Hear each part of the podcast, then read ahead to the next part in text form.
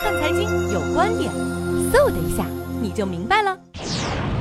呃，可能会有这个民族俄罗斯民族的这种性格、战斗民族的这个特点和作风，但是呢，最重要的还是飞行人员的机组人员的技术和他的经验和水平。另外呢，还有他们保证的落地的条件可能低于我们中国或者其他国家的航空公司的要求，也就是能见度比较差的时候，也照样敢于落地，可以落地。飞行员在空中有一个叫做我们说他进境，在进境过程中，他一定有一个决断高度，在机组来掌握，也就是机组在落地之前必须看到跑道，看清跑道，才能够决定落地。如果在决断高度上不能够看清跑道，因此这个时候呢，就应该果断的复飞或者呢备降。所以说呢。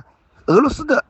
航空公司的客机和货机多次在中国首都机场和其他的这个机场，能够在气象条件弱的情况下，甚至呢别的航班都不敢着陆的情况下，能够顺利安全着陆，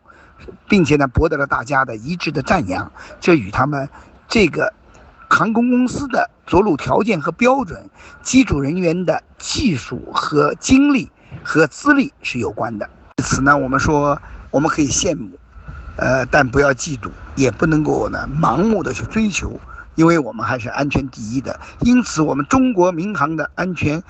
万事率是最低的，而且呢，安全系数是最高的，每年的飞行事故也是最少的，飞的时间最多，事故最少。这是因为我们为了保证安全，是抬高了、提高了飞行落地起飞的条件，这就是我们保证安全其中的。一个因素，当然你说我们飞机和我们好的机组能不能落地呢？当然也可以落地。曾经我们有过机长地面说不能落地，而且呢这个管制人员让他复飞，他觉得他可以落地，他就落地了，最后被处分终身停飞的案例很多。是这些违规违反制度、不听指挥、强行落地的机长，实际上呢是给。我们的乘客和航空公司的重大财产、生命安全带来了威胁。